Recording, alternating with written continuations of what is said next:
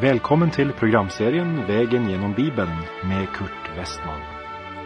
Och vi håller nu på med kapitel 12 till och med 25 i Första Mosebok om trosfadern Abraham. Programmet är producerat av Norea Radio.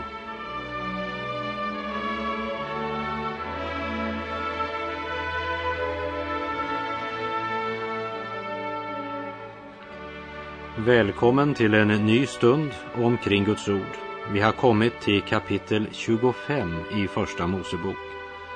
Och även det här kapitlet är ett av de stora kapitlen, även om det bara innehåller 34 verser.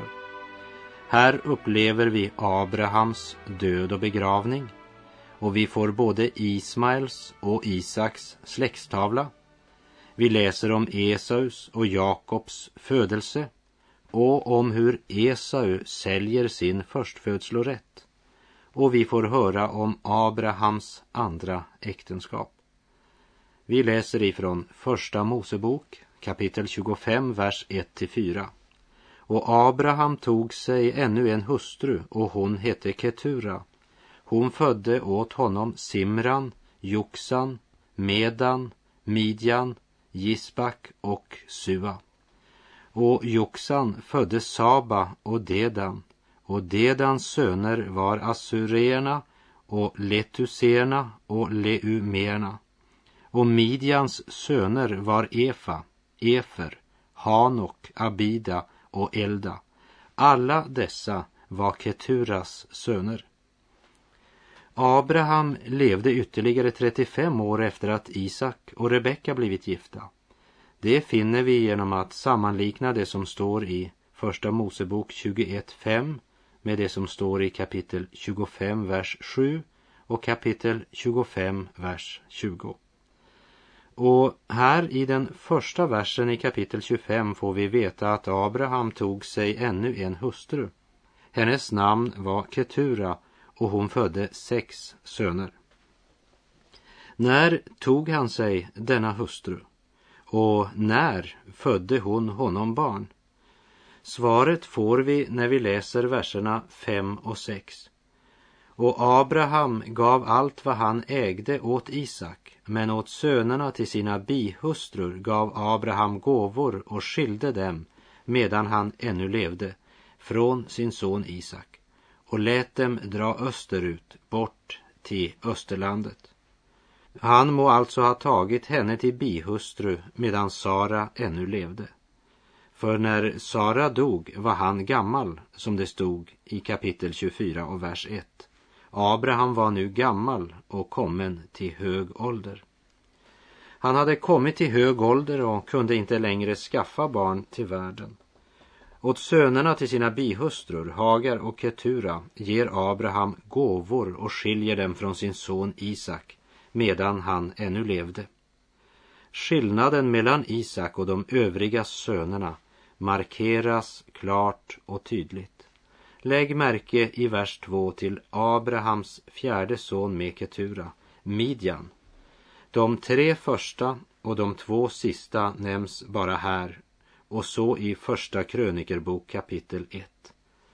Men Midjan är nog så väl känd för alla bibelläsare.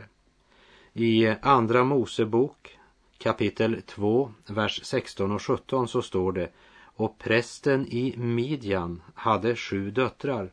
Dessa kom för att hämta upp vatten och skulle fylla hoarna för att vattna sin faders får.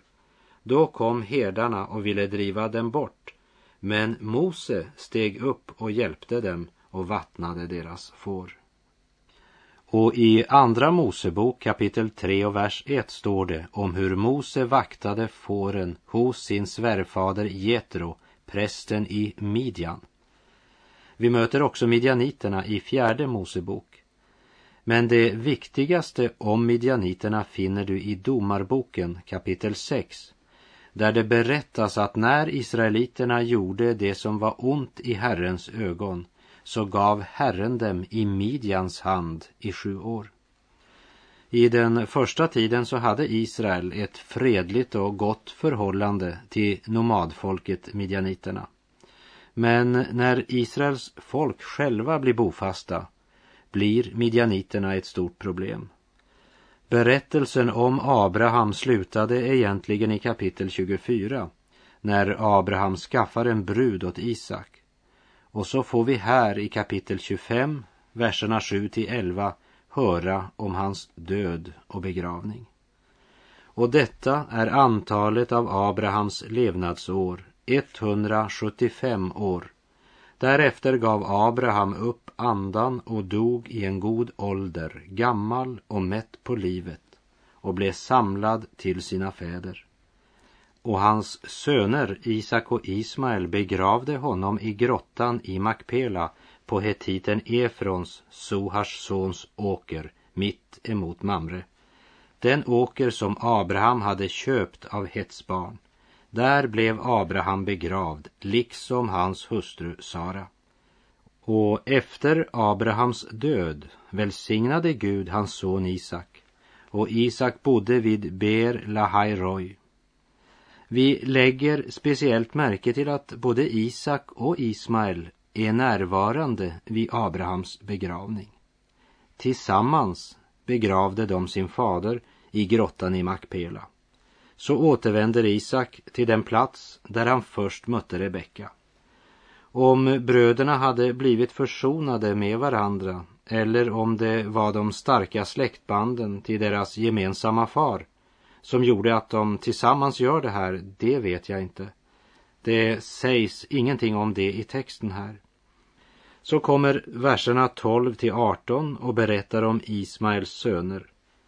Den son som blev bortkörd och utestängd från att ärva Abraham nämns alltså först före Isak. Men efter att Ismaels söner uppräknas blir de liksom ställda åt sidan i bibelhistorien och nämns inte mer. Och till dig, kära vän som regelbundet studerar din bibel, så har jag några frågor just i samband med verserna 12 till 18 i kapitel 25.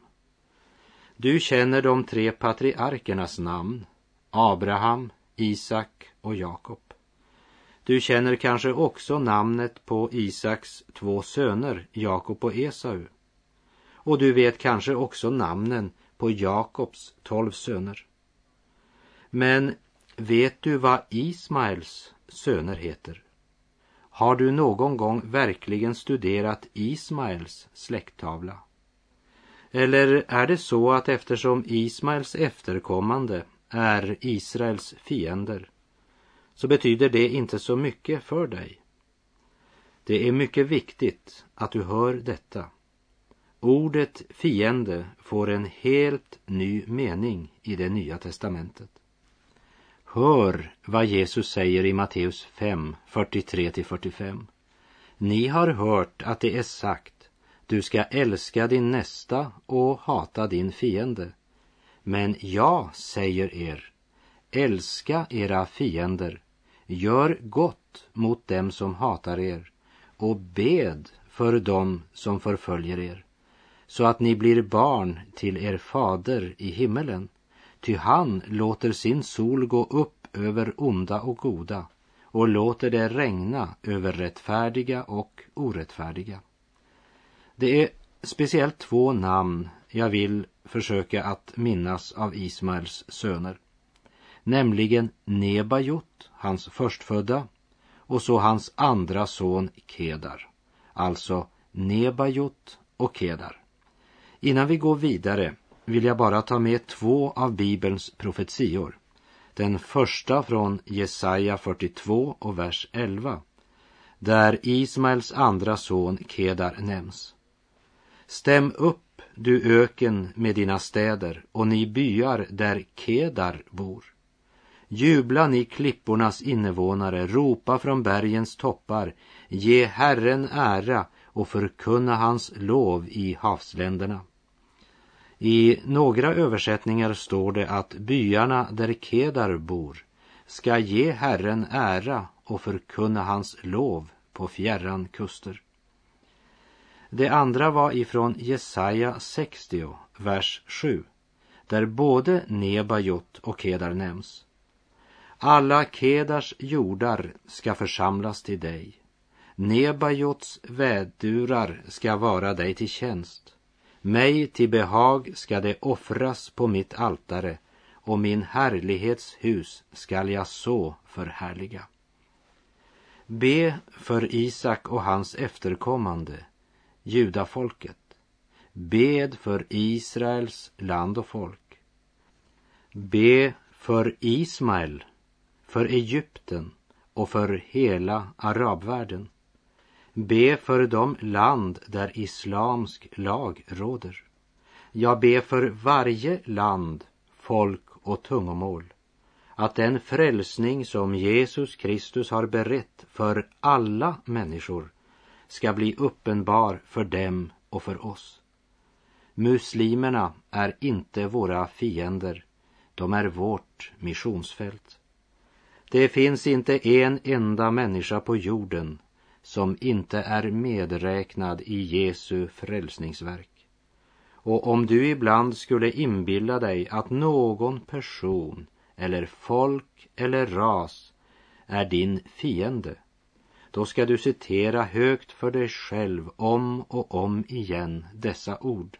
Jesus, min frälsare, säger att jag ska älska mina fiender, välsigna dem som förbannar mig, göra gott mot dem som hatar mig och bedja för dem som förföljer.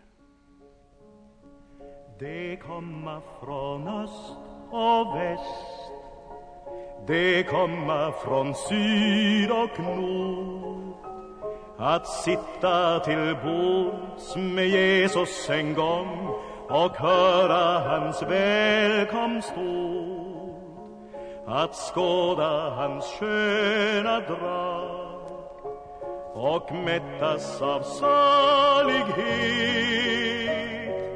taga del i sång och spel uti all evighet. Det komma från stad Vi fortsätter och läser i Första Mosebok kapitel 25 och vers 19. Och detta är berättelsen om Isaks, Abrahams sons släkt. Abraham födde Isak. Eh, detta är den släktgren som vi i fortsättningen ska följa. Abraham blev fader till Isak. Isak blev fader till Jakob. Ja, så börjar Matteusevangeliet. Även om Abraham hade ganska många söner så är det den släktsgren som representeras genom Isak vi nu ska följa. Även om Gud älskar alla och har en frälsningsplan för alla människor så när det gäller frälsaren som ska födas och hans släkttavla så kan du bara glömma Ismael, Medan, Midjan och alla de andra av Abrahams söner. Nu är det Isak vi ska följa. Och vi läser i vers 20 till och med 21. Och Isak bad till Herren för sin hustru Rebecka, ty hon var ofruktsam. Och Herren bönhörde honom så hans hustru Rebecka blev havande. Det är intressant att se att Rebecka också var ofruktsam, precis som Sara. Men Isak bad till Gud för Rebeckas skull och blev bönhörd. Och Rebecka är nu gravid med tvillingar och vi läser i vers 22. Men barnen stötte varandra i hennes liv. Då sa hon, om det skulle gå så varför skulle jag då vara till? Och hon gick bort för att fråga Herren. I eh, vår svenska bibel står det Varför skulle jag då vara till?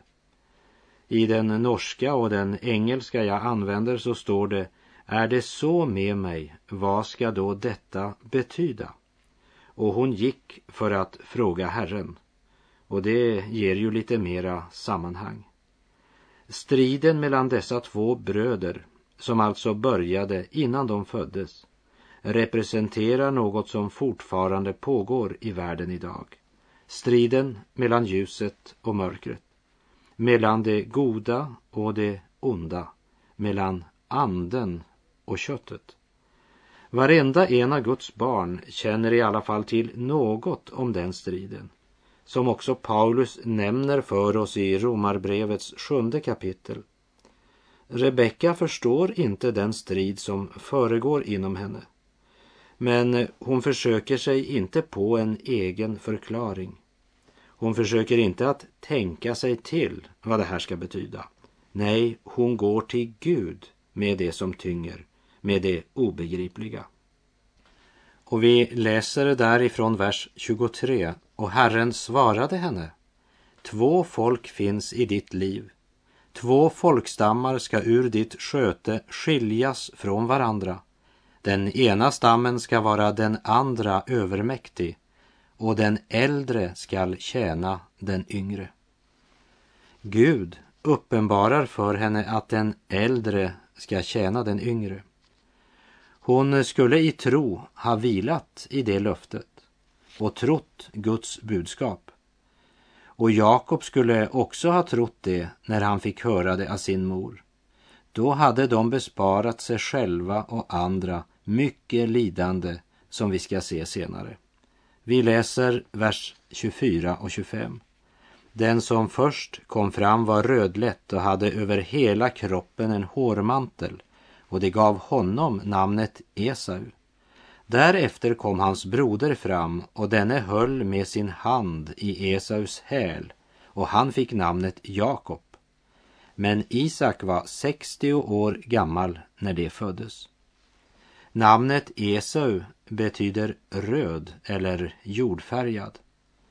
Jakob betyder den som håller i hälen eller bedragare. Isak och Rebecka hade varit gifta i cirka 20 år innan de här tvillingarna blir födda. Och i vers 27 står det barnen växte upp och Esau blev en skicklig jägare som höll sig ute på marken. Jakob åter blev en fromsint man som bodde i tält. Här möter vi två män som växer upp i samma hem. De är inte bara bröder, men de är tvillingar. Men två män kan knappast bli mer olika än dessa två. Och de ligger i strid med varann från mors liv och hela vägen vidare. De har totalt olika vy och deras livsfilosofi är olika som natt och dag. De tänker annorlunda, deras hållning är annorlunda helt från början. Jag måste erkänna att Esaus hållning är mera attraktiv än Jakobs. Men vi får lära oss att man inte alltid kan döma efter de yttre tecknen. Vi måste se det i förhållande till vad som sker på insidan. Det lär vi i detta speciella tillfälle. Esau växer upp till en riktig atlet. Han blev en skicklig jägare. Han färdas i skog och mark, en verkligt sportslig typ. Han har sans för allt som styrkte hans fysik, kroppen. Men han har liten intresse och förståelse eller vilja för det andliga. Han var endast intresserad av det fysiska.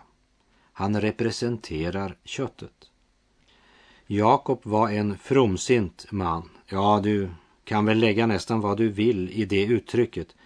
Han levde inomhus. Han var mammas gosse. Hängde i mammas kjol. Och du kommer att lägga märke till att han gör precis som hon säger att han ska göra. En riktig mammadalt medan Esau verkligen är pappas gosse. Och vi läser i vers 28.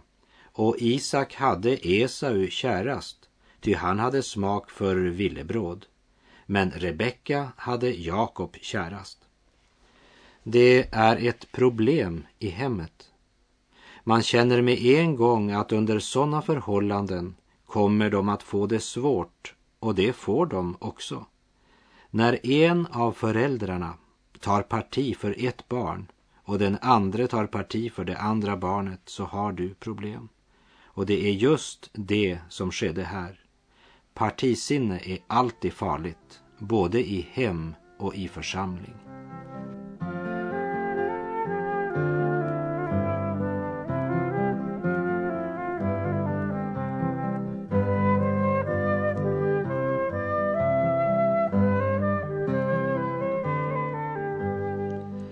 Isak älskar den äldste därför att eh, han åt av hans villebråd. Esau var jägare och varje gång han gick på jakt så blev det resultat. Han var en skicklig jägare. Och så kommer han hem med det färska villebrådet och Isak njuter verkligen av det här. Han var stolt över sin starka son, friluftstypen, en riktig jägare, en verklig man. Och Rebecka, hon älskar Jakob därför att han var mammas gosse. Hon hade liksom kontroll. Hade honom alltid nära sig. Slapp att dela honom med andra. Jag har ju bara honom, kunde hon säga. Så både Isak och Rebecka älskar egentligen mest sig själva. Kärleken till de respektive barnen präglas av egoismen. Som jag tidigare sa, så långt är verkligen Esau mera tilltalande än Jakob. För Jakob försöker vara smart och det betyder visst inte så mycket om metoderna han använder är fusk och bedrägeri. Gud tar också senare ett uppgör med Jakob för det här. Vi läser i vers 29 till 34. En gång då Jakob höll på att koka något till soppa kom Esau hem från marken utmattad av hunger. Och Esau sade till Jakob, låt mig få till livs av det röda, det röda du har där, ty jag är utmattad av hunger. Därav fick han namnet Edom. Men Jakob sade, sälj då nu åt mig din förstfödslorätt. Esau svarade, jag är ju döden nära, var till gagnar mig då min förstfödslorätt? Jakob sade, så giv mig nu din ed på det. Och han gav honom sin ed och sålde så sin förstfödslorätt till Jakob. Men Jakob gav Esau bröd och linssoppa, och han åt och drack och steg sedan upp och gick sin väg. Så ringa aktade Esau sin förstfödslorätt. Händelsen avslöjar egentligen både Esaus och Jakobs sinnelag. Esau hade varit ute på marken. Han är trött och sliten. Han var inte så hungrig att han höll på att dö av brist på föda, som någon menade.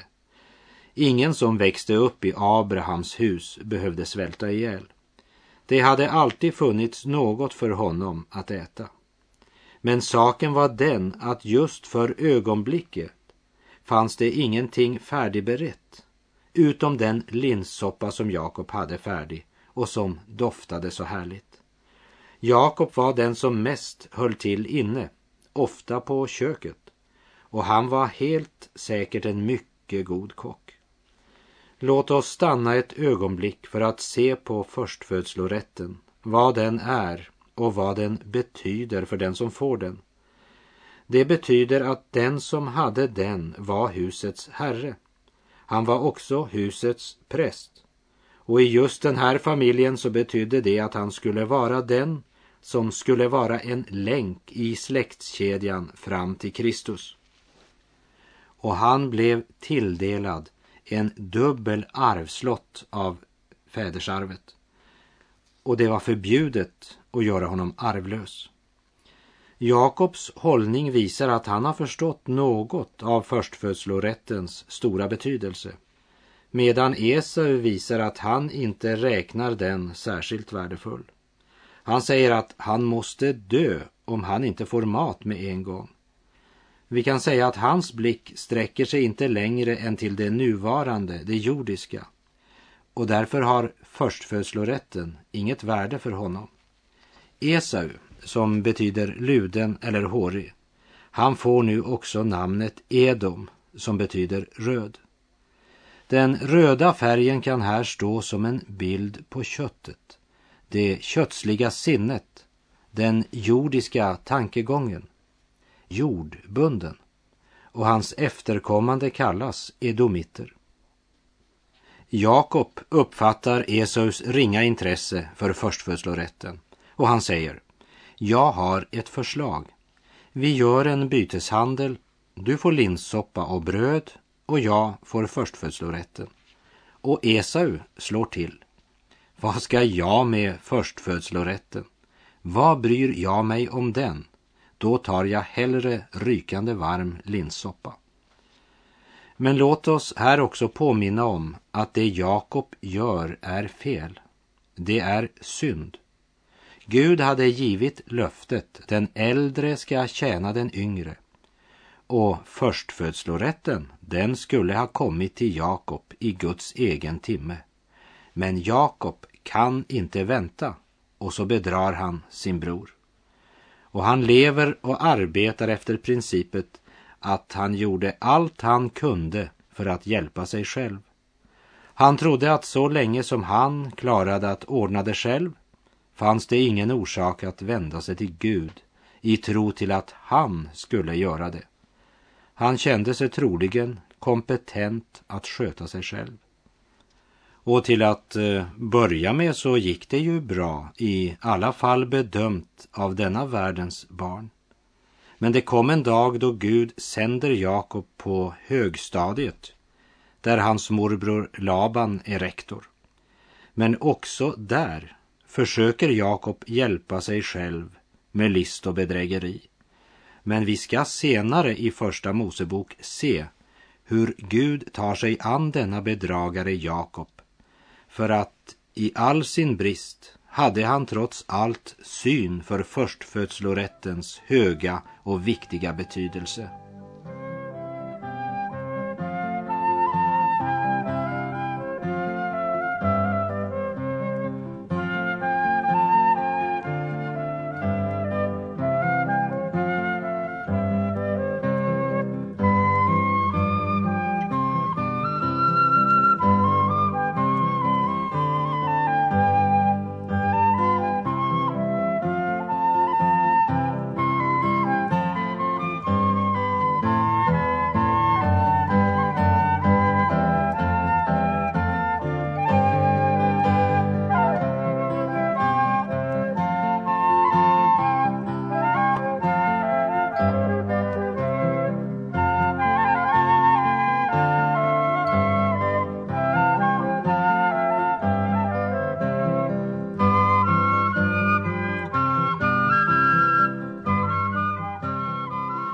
Esau föraktade sin förstfödslorätt.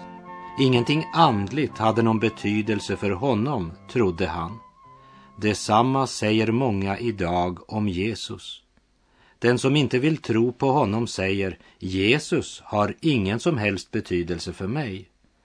Men det ska bli uppenbart för alla människor en dag att det var ingenting som hade större betydelse för dem än Jesus och hur de valde i förhållande till honom. Och där är vår tid ute för den här gången och jag säger på återhörande. Herren vare med dig. Må hans välsignelse vila över dig. Gud är god.